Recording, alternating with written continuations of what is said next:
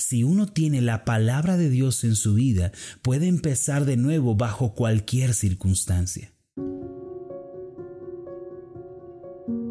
Estás escuchando Meditaciones Ascender con el pastor Marlon Corona. Continúa escuchando con nosotros la serie de esta semana, Una nueva autoimagen. El tema de hoy es Escribamos una nueva historia.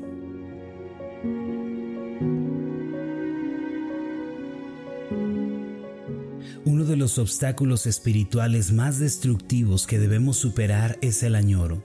Dicho obstáculo es un sentimiento que nos mantiene mirando hacia atrás con dolor y pena, creyendo que nada nuevo ni bueno puede suceder en nuestra vida. Sin embargo, para edificar una imagen propia sana, debemos abandonar el añoro y apuntar hacia adelante con fe y esperanza. Nunca debemos pensar que es demasiado tarde para escribir una nueva historia por causa de los errores, fracasos o pecados del ayer.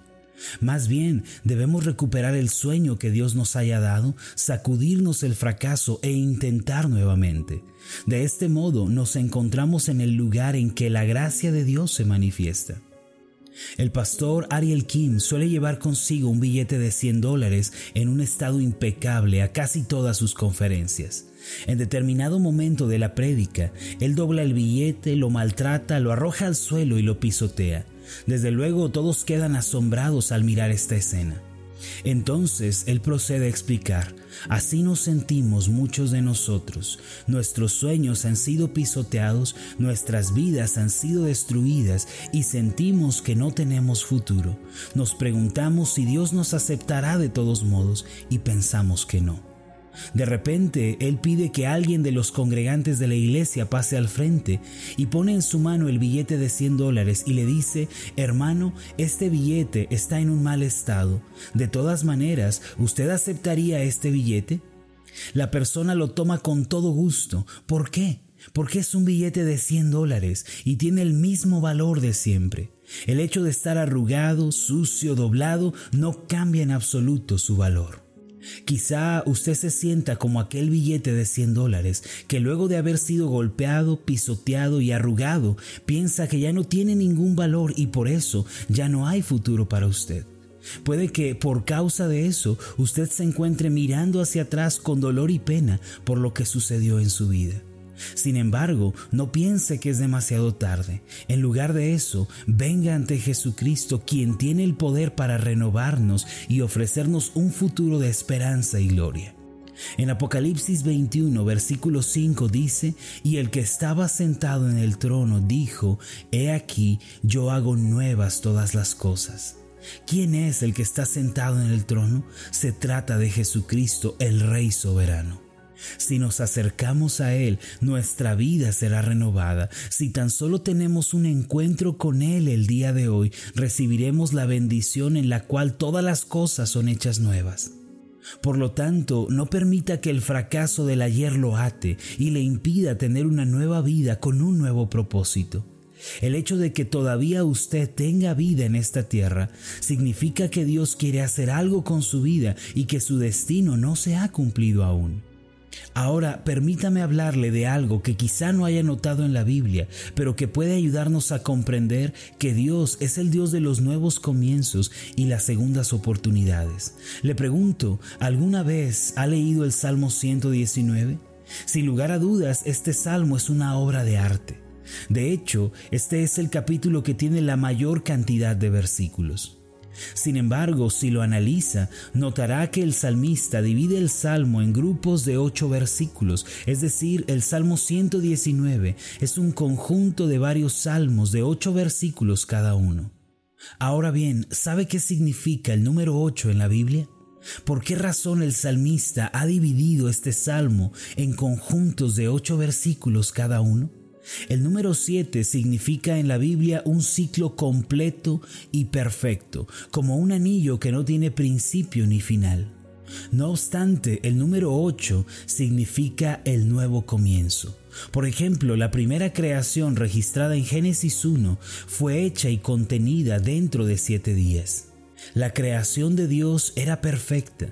Sin embargo, cuando apareció el pecado, la muerte se manifestó y arruinó la primera creación. Cuando el Hijo de Dios vino al mundo, después de llevar a cabo su ministerio en la tierra, fue a la cruz y murió en ella pagando el pecado del mundo y destruyendo el poder de la maldición. Entonces fue sepultado y una gran piedra se rodó para cubrir la entrada al sepulcro. La Biblia nos dice que el Señor resucitó no el séptimo día, sino el primer día de la semana. De ahí viene el significado del número 8, que representa el inicio de una nueva creación.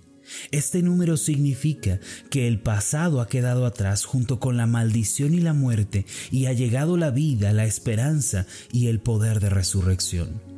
El tema central del Salmo 119, el cual está dividido en bloques de ocho versículos, es la excelencia y el poder de la palabra de Dios.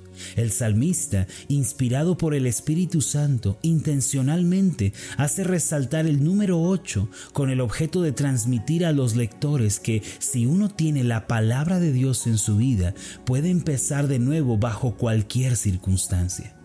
No importa lo que haya sucedido en su vida, usted puede volver a empezar si tiene la palabra de Dios en su corazón y en su mente. Recuerde que en Cristo todas las cosas son hechas nuevas.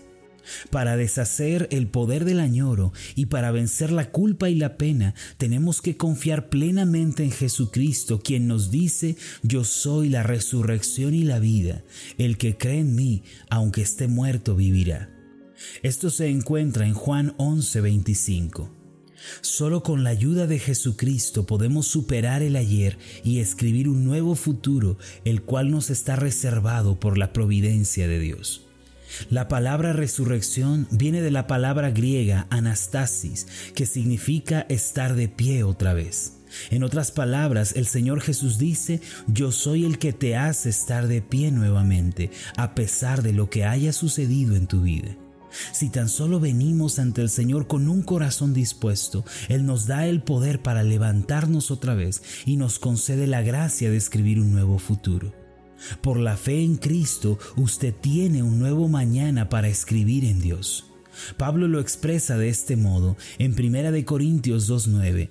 Antes bien, como está escrito, cosas que ojo no vio, ni oído oyó, ni han subido en corazón de hombre, son las que Dios ha preparado para los que le aman. El día de hoy deshaga el poder del añoro en su vida. Ya no mire hacia atrás con dolor y pesar, sino que mire hacia adelante, crea que Dios tiene un nuevo futuro para usted y escriba una nueva historia tomado de la mano de aquel que hace nuevas todas las cosas. Haga esta oración conmigo. Amado Padre Celestial, gracias porque en Jesucristo todas las cosas son hechas nuevas. Por medio de Cristo nos ofreces la oportunidad de escribir una nueva historia, porque Él es la resurrección y la vida. Él está sentado en el trono y nos mira y nos dice, yo hago nuevas todas las cosas. Gracias porque esta palabra significa que no estamos obligados a vivir en el fracaso del ayer y no estamos obligados a repetir los fracasos del pasado. Gracias porque en Cristo tenemos la bendición de un nuevo comienzo. En el nombre de Jesús. Amén y amén. Antes de finalizar, haga esta declaración de fe conmigo. Repita después de mí. Jesucristo hace nuevas todas las cosas. Al estar en sus manos, Él tiene un futuro glorioso para mí. Amén. Hola, ¿qué tal? Mi nombre es Marlon Corona. Soy el pastor de la iglesia Ascender en la ciudad de Zapopan, Jalisco, en México. Te agradezco mucho por habernos seguido con esta meditación. Quiero que sepas que estoy orando para que seas prosperado en todas las cosas y que tengas salud, así como prospera tu alma. ¿Podrías ayudarnos orando por este ministerio? Si las meditaciones han sido de bendición para tu vida, ora por nosotros. Pregúntale al Señor cómo puede ser de bendición para este ministerio, para que la palabra de Dios siga llegando a muchísimas más personas. Que Dios te bendiga. Hasta la próxima. Para adquirir la guía de estudio de la meditación del día de hoy, puedes solicitarla vía WhatsApp o descargarla desde nuestro sitio web www.ascenderiglesia.com diagonal meditaciones.